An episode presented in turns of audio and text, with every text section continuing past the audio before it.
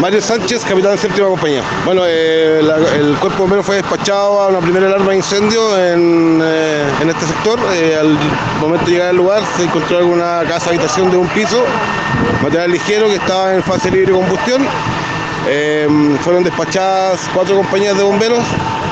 Con el trabajo eh, se logró bajar la carga calórica en pocos minutos y no tuvimos propagación a otras viviendas del sector. Las causas están siendo investigadas por el Departamento de Estudios Técnicos. Eh, hasta el momento no, no tenemos causa aparente. Desconozco las personas damnificadas.